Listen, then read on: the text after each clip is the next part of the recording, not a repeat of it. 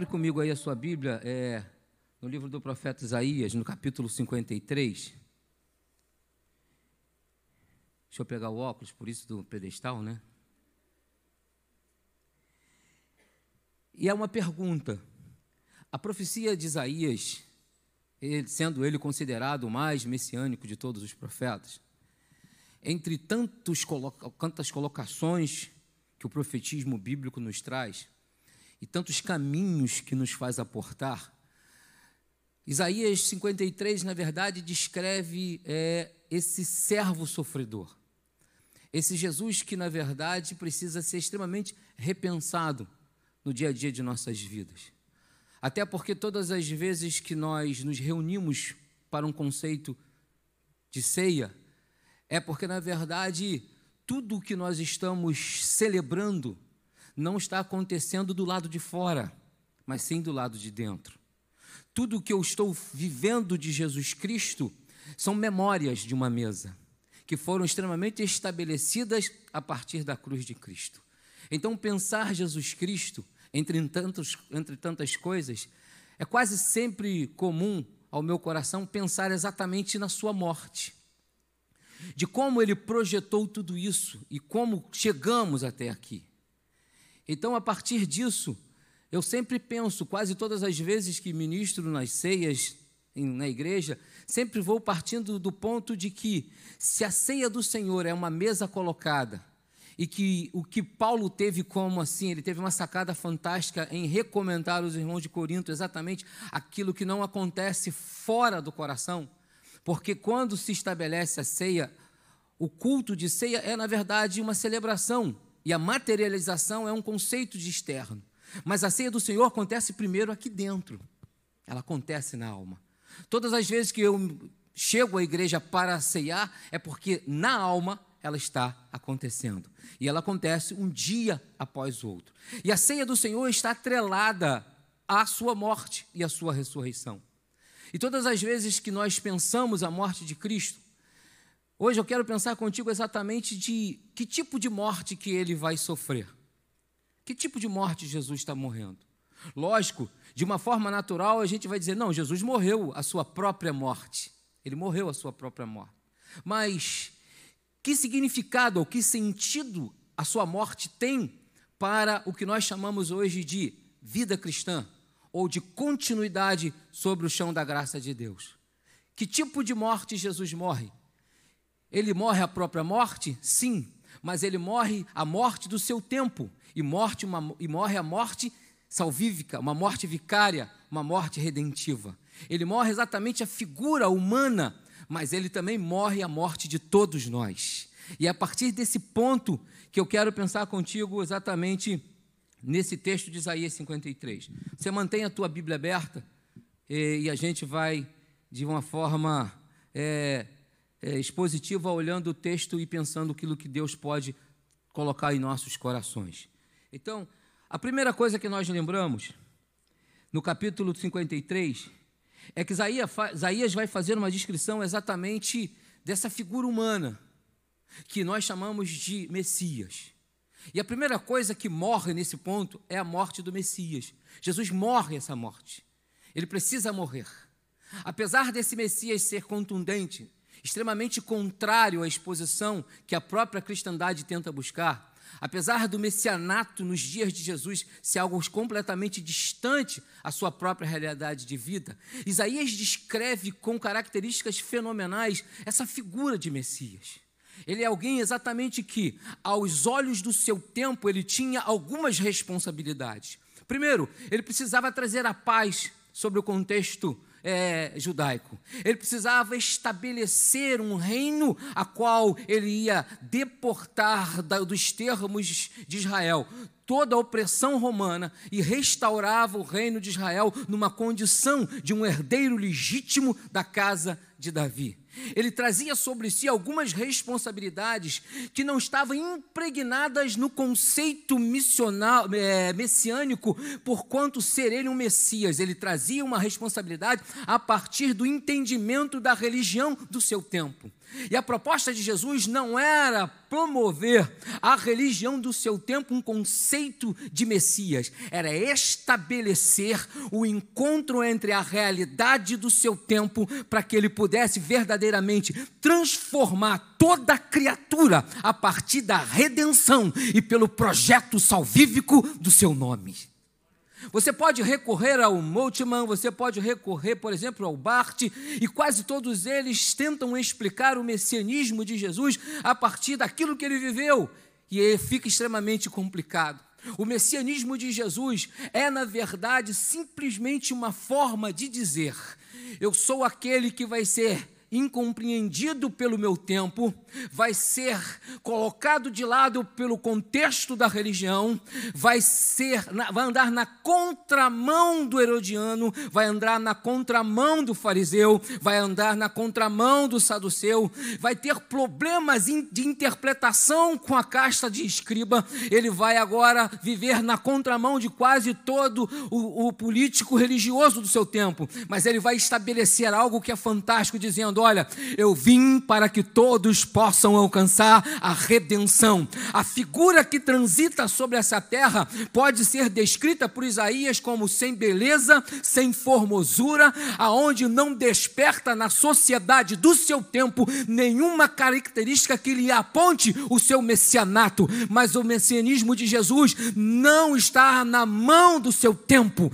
O messianismo de Jesus está no poder redentor do seu Deus, que há de enfermá-lo para que toda a terra, após a sua morte, possa experimentar uma vida e uma vida para sempre. Morre o Messias, mas não morre o Messias construtivo da história. Morre o Filho Salvador de Deus, que há de remir todas as coisas no seu tempo e fora do seu tempo. Esse é o Messias e essa é a sua morte. Ele morre isso. Ele morre uma esperança, e é fantástico que quando ele é descrito no próprio contexto pós-morte, fazendo o caminho junto com os discípulos de Emaú, eles vão dizer: Você não sabe? Ele morreu.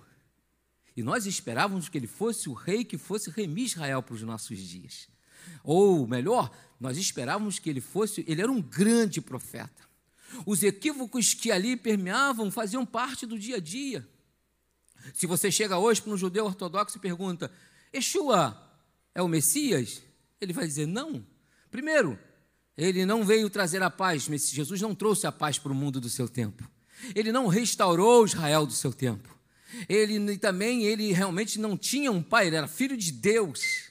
Então, a partir de alguns pontos de vista, ele não consegue entender. Então, a morte do Messias é a morte exatamente do contexto primitivo da religião. A morte do Messias é um tempo que se abre para se colocar acima de contextos que estão extremamente expressivos na vontade e na condição humana. Esse Messias não veio restaurar o tempo para uma construção político-religiosa. Esse Messias veio para ser salvador, veio para mudar a história, não do ponto de vista do seu tempo, mas olhar para as Escrituras e dizer: Eu sou aquele a qual os profetas falaram, eu sou aquele a qual Moisés falou, eu sou aquele a qual os salmos ditaram, eu sou a própria resposta da palavra, eu sou o agir e o falar de Deus na história, e o messianismo está humanizado agora, para que toda a criatura possa encontrar com o Senhor. Morrer o Messias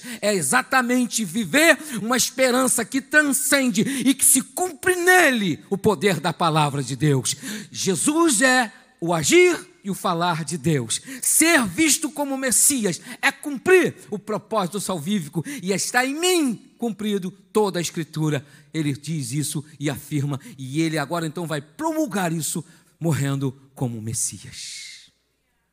A palavra Messias, ungido, ou muito mais do que isso, ser messiado.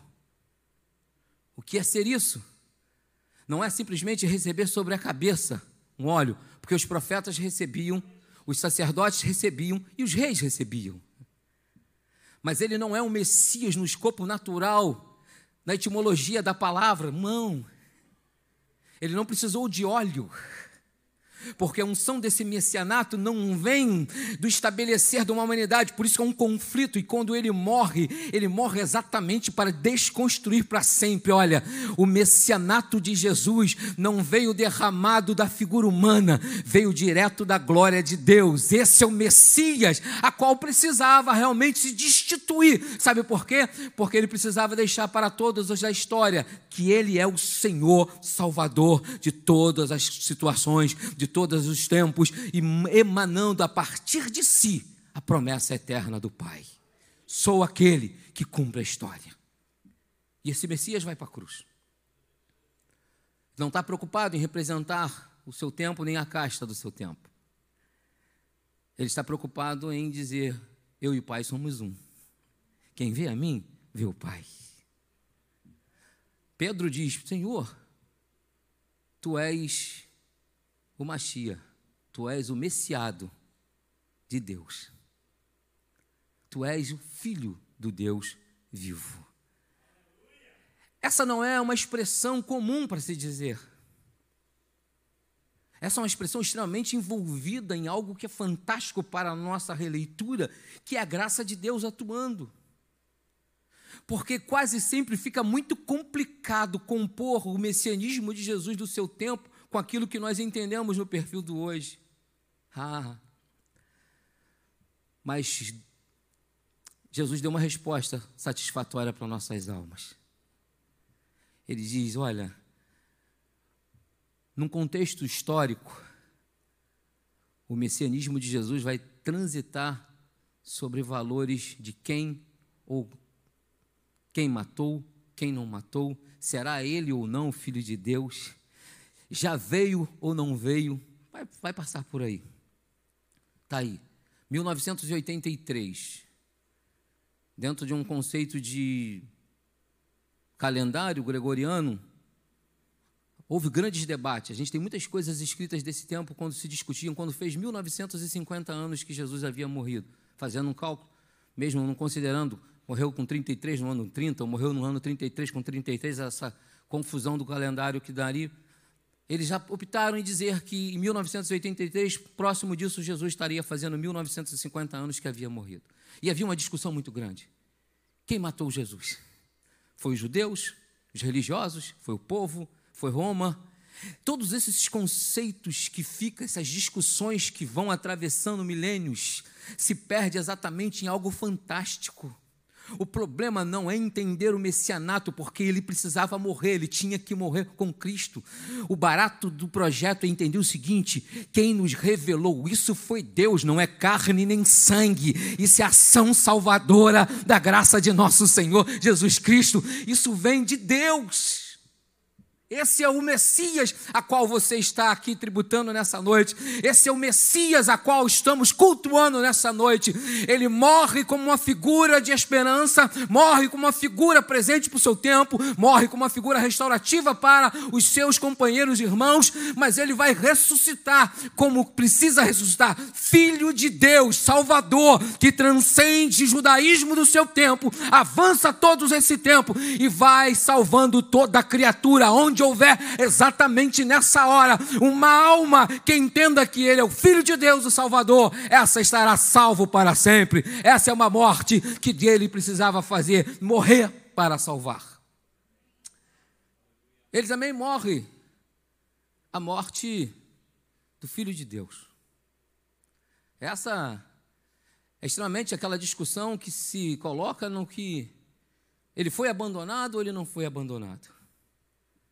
Se ele declara o Aba, naquela expressão aramaica de chama de paizinho, alguém vai dizer que é a expressão mais sublime, porque vem de um balbuciar de uma criança. Se esse, ele morre, o filho de Deus. Mas ele não morre a partir de tudo isso. Ele não morre por conta do abandono. Ele não morre porque Deus precisa ausentar-se do projeto. O, a figura de Cruzman vai dizer que Deus tem que virar de costa. Muitas figuras vão discorrer e vão pensar a respeito de que, para entendermos a morte do Filho de Deus, é preciso entendermos a partir de uma síndrome de abandono, deixar de lado, virar de costa. Mas o que mais me toca e o que eu acho que na verdade classifica a morte do filho de Deus, o que determina exatamente esse conceito de abrir mão, chama-se o amor do Pai. Oh, aleluia. Por isso que ele disse: Deus enviou o seu único filho por amor, porque Deus amou o mundo de uma forma extraordinária, que ele doou, entregou, humanizou o seu filho para que todo aquele que crer nele possa viver. Quando nós pensamos na morte do filho de Deus, nós pensamos exatamente no projeto de amor, de uma entrega aonde todas as formas que Deus criou, porque Deus, Jesus não é o plano B de Deus. O problema é que a maioria das vezes a gente pensa, ou às vezes em alguns discursos, principalmente em alguma forma de mensagem, parece transparecer que Jesus era o projeto B de Deus. É, Jesus, não deu certo, né? Fazer o quê? Olha, nós tentamos a revelação a partir da eleição. Nós chamamos Abraão, traçamos com ele um projeto, esquecemos, ó, Jesus, vamos deixar de lado a história das origens. É, antes, pós-dilúvio. Vamos partir do dilúvio, vamos partir de Abraão. Chamamos Abraão, nos revelamos a ele, fizemos para ele uma aliança, estabelecemos promessas. Fizemos uma promessa geracional, éramos o Deus dos pais, nos tornamos Deus do povo, multiplicou, tiramos do Egito, introduzimos na cultura do deserto, tiramos do deserto, colocamos no sedentarismo na terra de Canaã. Demos a eles os juízes, mas eles não caminham. Demos a eles os, o rei, mas eles não conseguiram. Demos a eles os profetas e eles não conseguiram. Então, já era. Não tem jeito, Jesus. Agora, faz o seguinte: já que a idolatria tomou conta, levei-os para o cativeiro.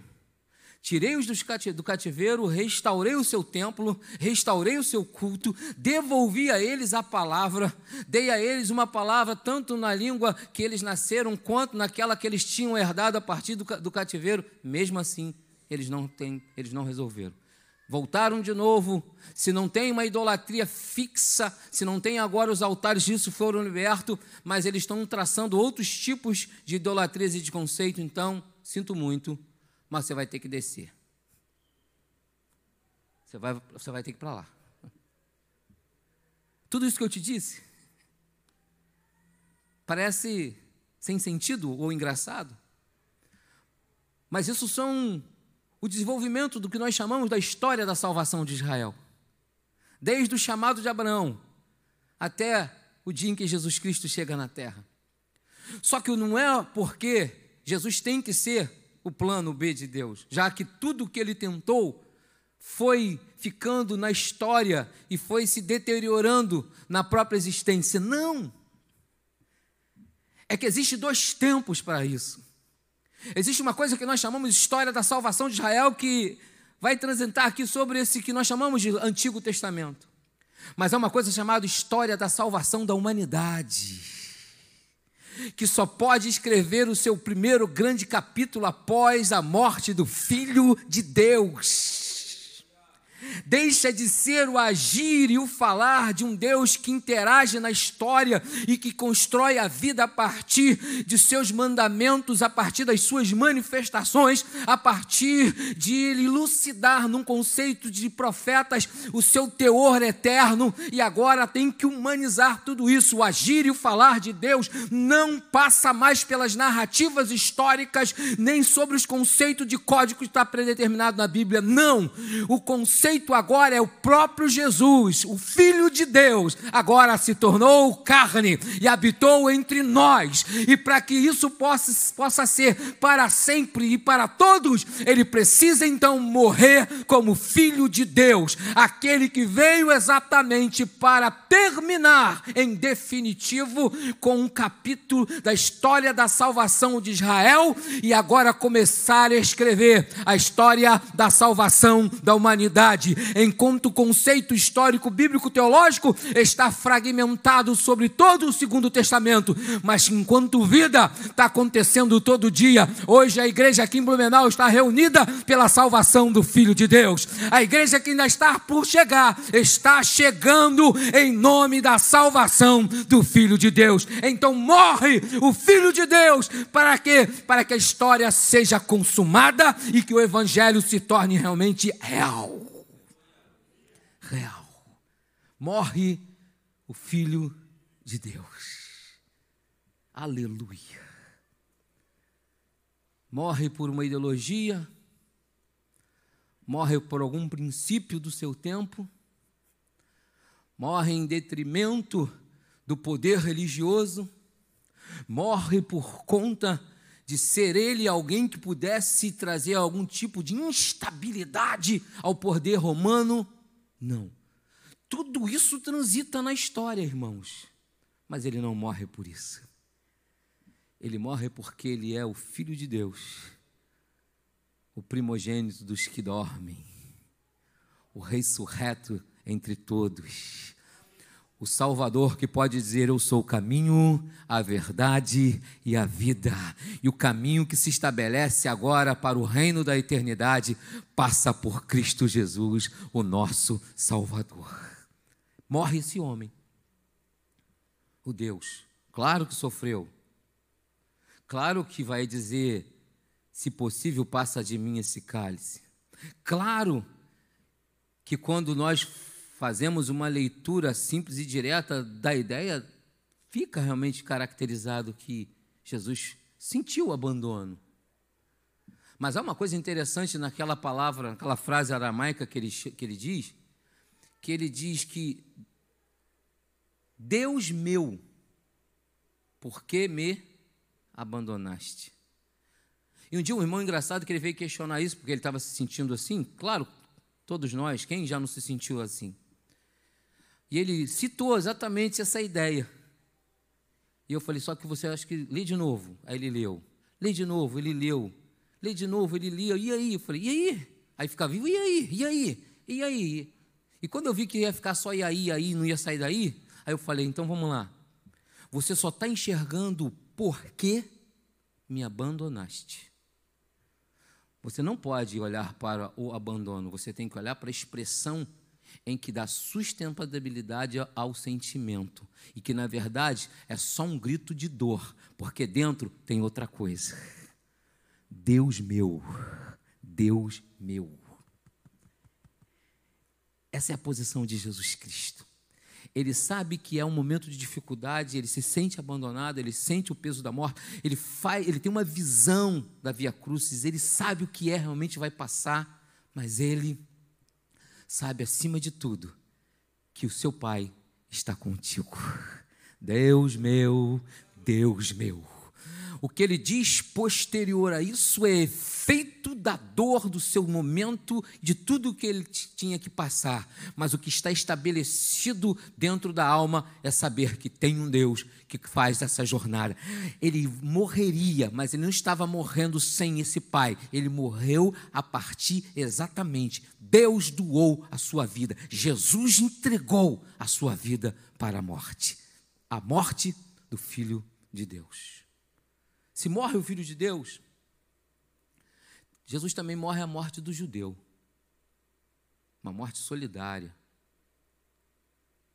Centenas de judeus morriam anualmente nas mesmas cruzes. Há um relato do Domer que, no, no, no mínimo três anos antes de Jesus, quando Jesus começa o seu ministério, sabendo já o que ele esperava, pelo menos três mil judeus haviam sido mortos em cruzes sobre os caminhos que davam acesso a Jerusalém e tantos outros lugares. Era uma forma de Roma. A morte de Jesus é uma morte solidária a tantos outros judeus do seu tempo.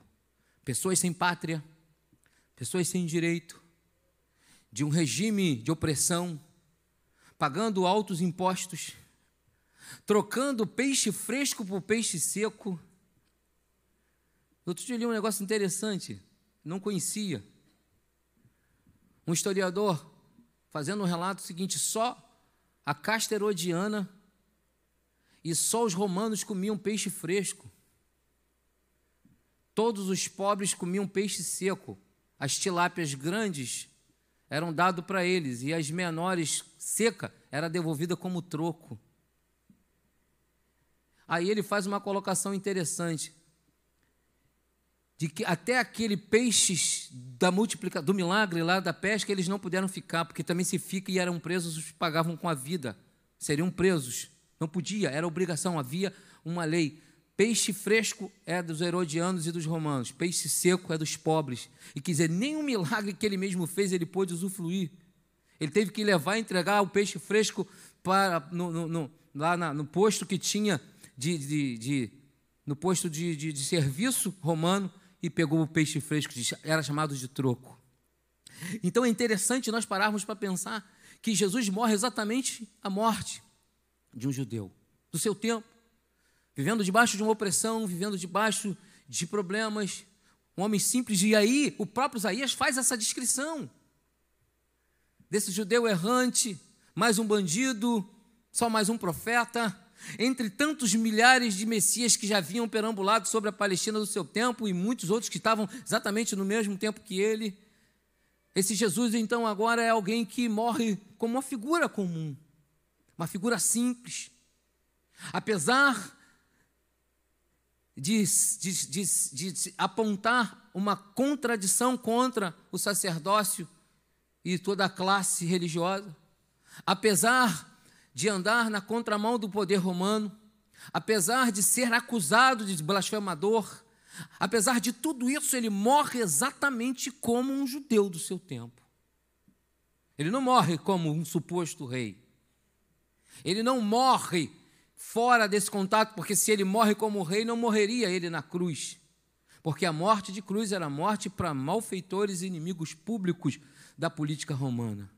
Mas ele morre como essa figura comum, nessa figura extremamente perto da dor do seu tempo. Essa morte tem um sentido e um significado, por quê? Porque ele morre também o sofrimento de uma nação. Ele morre o sofrimento de uma época. Ele morre o sofrimento de uma classe. E aí teve um dia desse que alguém me perguntou, né? Sempre alguém quer questionar Jesus, seus milagres, ser Salvador. E eu disse: esse Jesus que morre como judeu, ele morre exatamente para dizer para todas as classes desse tempo, principalmente países que vivem em problemas políticos e às vezes vivem numa linha da miséria, Jesus morreu para todos. Ele morre exatamente a, essa classe de esquecido, essa classe de renegado, essa classe colocada de lado. Jesus não escolhe morrer de outra forma, ele não faz questão de puxar para si aquilo que verdadeiramente ele é. Ele era o Meller, ele era o rei do seu tempo, ele era o rei do seu povo, ele não faz. Sabe por quê? Porque hoje eu poderia estar aqui dizendo: não, Jesus morreu a morte do simples. Morreu, Jesus morreu a morte da sua geração, ele escolhe morrer exatamente a morte que ele precisa morrer, porque é uma morte que vai exemplificar Jesus veio para todos. Aleluia. Jesus veio para o mundo. Então eu não vou olhar para a África, eu não vou olhar para os países da América Central, por exemplo, com o olhar de um país que precisa de algo que seja simplesmente a compaixão de uma igreja missional. Não, eu olho para eles entendendo o seguinte: Jesus. Aleluia morreu para resgatá-los. Eles podem ser enxergados como submundo, terceiro mundo, quarto mundo ou quinto mundo, e eles não são motivos de piedade de uma igreja, não, eles são resposta da morte de um judeu que morreu por todo aquele que vivia em uma classe de dominação. É por eles que ele morreu. É esse Jesus que morre por eles morre por todos. Jesus morre a morte de um escravo. E é interessante que essa ele na verdade vivia debaixo do domínio romano. E aquilo que eu te disse, sem direito de, de comer até aquilo que fazia parte exatamente do que ele podia produzir. Ele vivia, como todos os do seu tempo, debaixo dessa dominação. Ele era só, na verdade, alguém que precisava simplesmente passar E a morte do escravo era exatamente subjugado. A gente percebe que a escravidão ela fazia parte de todo o contexto desse tempo. Aonde você achava a Roma oriental ou a Roma ocidental, lá estava os escravos. Não era por uma conta, não era por conta de etnia. Não era por uma classe pobre. Não era por uma questão cultural. Não era por uma questão social. A escravidão dentro do tempo romano era por uma questão de dominação. Porque quase sempre quando a gente ouve falar escravidão, a mente brasileira se remete à escravidão do Brasil, à escravidão americana, que quase ficou pejorativo com as pessoas que tinham problemas sociais, com cor, com etnia. Mas Roma não. Roma era a dominação. Entrava com as suas campanhas e não importava quem era, era capturado. Se se rendia ao poder, amenizava. Se havia algum interesse, amenizava. Se podia projetar alguma coisa, amenizava. Se não, era escravo. Aí Jesus está morrendo e dizendo assim: Olha, eu morro para libertar. Eu morro para mudar histórias. Um dos maiores problemas dos tempos é exatamente dominação. Nós passamos por um contexto histórico de dominações. O mundo foi dominado. Aí se dominava a partir da força, se dominava depois a partir da palavra, se, se, dominou a partir da intelectualidade, se dominou a partir do capitalismo. Nós vivemos sempre ao ponto da, da, da, de sermos dominados sempre vai ser por, por estar debaixo de uma opressão. Mas aí Jesus, que morre a morte do escravo, sobe na cruz para dizer assim: não é por etnia, não é por conceito cultural, não é por cor, não é por poder. Eu vou desconstruir todo tipo de opressão, todo tipo de dominação vai comigo para a cruz. Quando eu subir ali, eu morrer como escravo de Roma, eu levo comigo também o poder de, de dominação. Quem receber Jesus, independe da sua etnia, do seu conceito cultural, da sua capacidade intelectiva, da sua cor, não importa. Jesus veio para libertar toda a alma de toda a opressão, do pecado, do diabo, da sociedade. Deus é restaurador. O momento mais fenomenal de que Jesus faz, que nós chamamos do que antecede, precededor da sua morte, exatamente quando ele tem um, um encontro com o Gadareno. É fantástico aquilo ali. Tremendo. Porque ele desconstrói uma sociedade que quer porcos, não quer libertação. Ele desconstrói exatamente uma opressão que já perdurava, porque era histórica. Mais de 300 anos essa cidade vivia debaixo de opressão, bem antes dos romanos. Começa exatamente com os Seleucidas. Ele desconstrói exatamente a possessão do diabo na vida daquela figura. E deixa muito claro que fora de Cristo, o que as pessoas vão viver são dominações. Porque ele diz o seguinte: porque às vezes eu fico pensando, olha só, Numa sociedade. Gente. Uma sociedade de gente. É o que eu penso. Eu chamaria Jesus e diria para Jesus: Jesus, faz o seguinte, vou lhe ajudar. Vou passar contigo sobre todo o termo de Gadara, de Gerasa, todas as Decápolis. E o Senhor liberta tudo quanto for oprimido que tem, porque não faltava oprimido. Porque eram opressões do diabo, opressões políticas, opressões religiosas, opressões da própria consciência, é opressão. Vamos libertar. Faz isso. Esse homem aí é o exemplo de tudo. Ele é, ele é exatamente o que nós queremos. Nós queremos que toda a Decápolis seja liberta. Foi isso que acontece? Não. Jesus, mete o pé. Vaza daqui porque nós que estamos preocupados é com porcos. A sociedade desse tempo e a sociedade de quase todos os tempos está preocupado com porcos, não está preocupado com os seres libertos. Por isso que é isso daí. Todo dia tem uma lei nova, todo dia tem é, uma cultura nova, todo dia tem uma ideologia nova para oprimir. Se nós não te oprimirmos mais, porque você não pode mais ser escravo, que a Constituinte não permite, mas eu vou te oprimir a mente, eu vou oprimir a tua mente religiosa, eu vou oprimir o teu coração. É opressão, mas glória a Deus.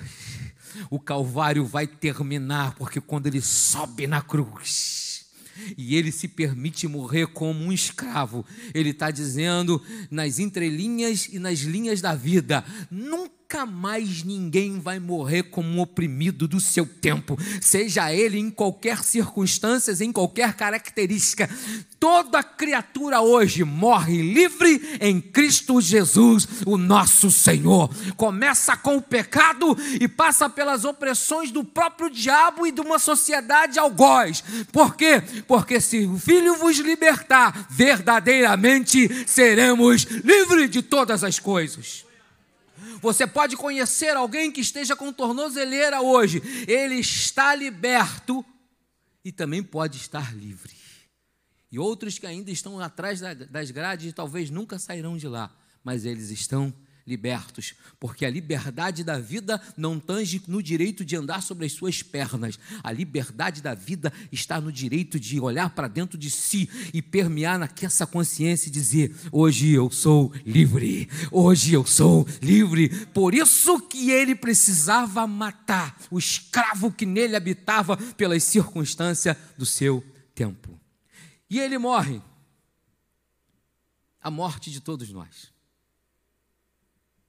a morte do vivo. Ele morreu como Messias, porque ele morre de um conceito histórico, profético, na, na, falta de entendimento do seu tempo, ou nas próprias concepções de todos os eruditos para comportar a coisa. Ele morre como Messias, mas ele morre. Ele morre como filho de Deus, símbolo de amor e de vitória expressão máxima do cuidado do Pai para com toda a humanidade.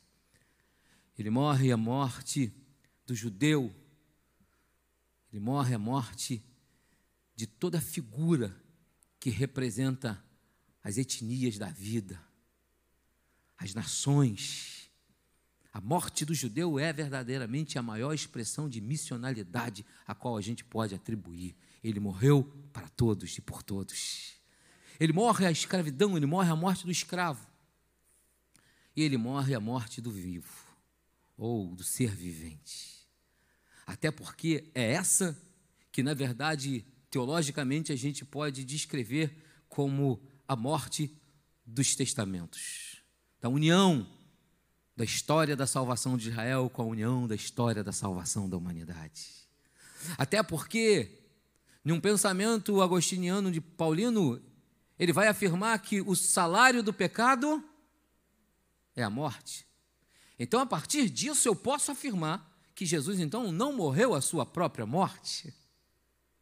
Como figuras de representação, ele morre a sua própria morte, mas quando transcende para uma morte que não é somente física, que não é o judeu que morre, não é o escravo que morre, não é o filho de José que morre, não é o filho de Davi que morre, não são as expressões que vão lhe trazer evidências para o seu tempo, quando essa morte sai de uma coisa chamada natural, que todos precisam morrer, quando ele sai desse tempo, opa, muda tudo. Se o salário do pecado é a morte e ele não tinha pecado, então ele não morreu a sua própria morte, então ele morreu a minha morte. Ele morreu a nossa morte. Ele morreu uma morte de misericórdia. Ele morre uma morte vicária, quer dizer, ele morre uma morte de substituição. Na verdade, ele morre nos conceitos sacrificiais. Eis o Cordeiro de Deus que tira o pecado do mundo. E esse Cordeiro que está pronto desde a fundação do mundo. A partir desse ponto, ele diz para todos nós: Eu morri por você. De uma forma figurada, de uma forma alusiva ao tempo, na figura humana de Jesus, na humanidade de Jesus, morre os tipos a qual a gente pode pensar e ainda outros. Olhando para Jesus a partir da cruz, quando ele diz: Pai, perdoa-os, porque eles não sabem o que fazem quando ele traz uma unidade para as figuras que ali estão presentes e se tornarão igreja, ele diz: aí, João, ah, essa é a tua mãe, Maria, esse agora é o teu filho. Ele diz de forma espetacular: ele diz, olha, eu quero água. Aí dizem que querem dar alguma coisa para na verdade, diz que é para amenizar o seu conceito de dor. Uns diz que era vinagre, mirra, que trazia certo momento de, de, de paliativo, como se fosse anestésico. Diz: Não, eu vou viver o que eu tenho que viver, eu quero é água. Declara a sua tristeza e dor, mas declara o poder de um Deus que cuida. Deus meu, Deus meu. Diz para o ladrão da cruz: Hoje estarás comigo no paraíso. Todas essas declarações é declarações de substituição. Não é sua, é nossa. O próprio ladrão vai dizer: Senhor, eu sei porque estou aqui, eu sou inimigo de Roma, eu tentei, porque a gente chama de ladrão, né? mas na verdade ele está mais por alguém que era um revolucionário, ele queria, na verdade, era, era um tipo de insurreição. Eu sei porque estou aqui. Tudo que eu fiz me conduziu à cruz, mas eu sei que o Senhor é inocente. Ele declara que Jesus não tem culpa, e a, a ideia de culpa é Jesus, tu não, teologizando, Jesus, tu não tem pecado, mas eu tenho todos os pecados possíveis. Lembra-te de mim quando entrares no teu reino. Esse momento, essa figura chamada Jesus, na cruz, dizendo tudo o que disse, consumando o tempo, estabelecendo eras, definindo a diferença de uma morte física para uma, uma morte eterna, fazendo a diferença da vida que vive na carne por um tempo e uma vida que será eterna estabelecendo todos esses conceitos que estão permeados, que o pastor discorre bem lá na sistemática. Tudo isso que se pensariam de, depois, centenas de anos depois. Essa figura que está ali é uma figura simples. Ele pode ser conceituado, ele pode ser teologizado, ele pode ser filosofado, ele pode ser espiritualizado, ele, o ser humano pode fazer o que quiser, tem direito, temos o direito. Mas a figura que está ali é uma figura salvadora, é uma figura redentiva, é uma figura que morre por todos nós. Ele é exatamente a figura do animal sobre o altar, com os quatro cantos do altar derramado de sangue. O sacerdote veio, ouvia a culpa do outro, botava a mão em cima, fazia transferência e ela era queimada. Ele é exatamente tudo isso ele agora morreu por todos, uma morte única para que todos possam ser salvos. Então ele morre a morte do vivente, porque o Paulo vai dizer que a, que a criação geme esperando o seu momento, ela é transitória, então ele morre pela criação, ele morre por todos nós, ele morre a morte de todo vivente. A terra espera a restauração. Sabe por quê? Porque ele morreu e ressuscitou, e retornando ele em glória, como está predito na sua ressurreição, ele vai restaurar todas as coisas. Esse é o Senhor que morre a morte de todos nós. Glória a Deus.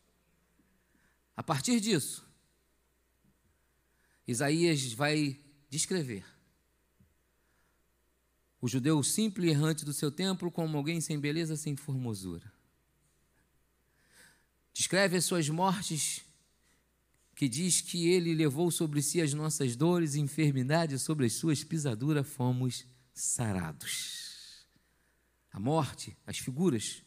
Ele vai dizer que esse Deus amoroso resolveu enfermá-lo resolveu fazer ele sentir a dor, resolveu deixar ele perceber tudo isso e moeu.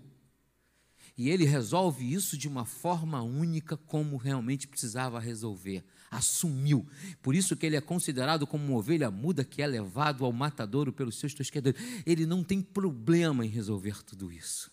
Então Isaías vai descrever no completo todas as mortes redentivas, todas as mortes de substituição, todas as mortes por significado. E ele encerra dizendo que ele olha para tudo isso se sente muito bem satisfeito. Por quê? Porque morrer de uma forma figurada e literal resolvia o problema da vida humana. Morre a figura humana. E o que fica descrito é a eternidade do Salvador. Jesus, o nosso Salvador, morreu para que eu e você pudéssemos viver. Então, todas as vezes agora que nós formos pensar sobre Jesus e a sua morte, é bom que a gente não esqueça nunca de que chegar à mesa do Senhor é trazer um pedaço de tudo isso em nós. Talvez tenha um sentido e um significado para muitas pessoas. Se cada um pudesse descrever a sua própria história, talvez você me diria assim: eu também vim de uma etnia de sofrimento. Talvez eu vim de um grupo familiar de muito sofrimento. Eu vivi muitas opressões nessa vida, tanto no mundo espiritual quanto na vida. Ah, eu fui escravo de muitas coisas, muitas coisas me escravizaram. Olha, mas ainda bem que o amor de Deus me alcançou. E a morte do Senhor Jesus me libertou de todas as coisas.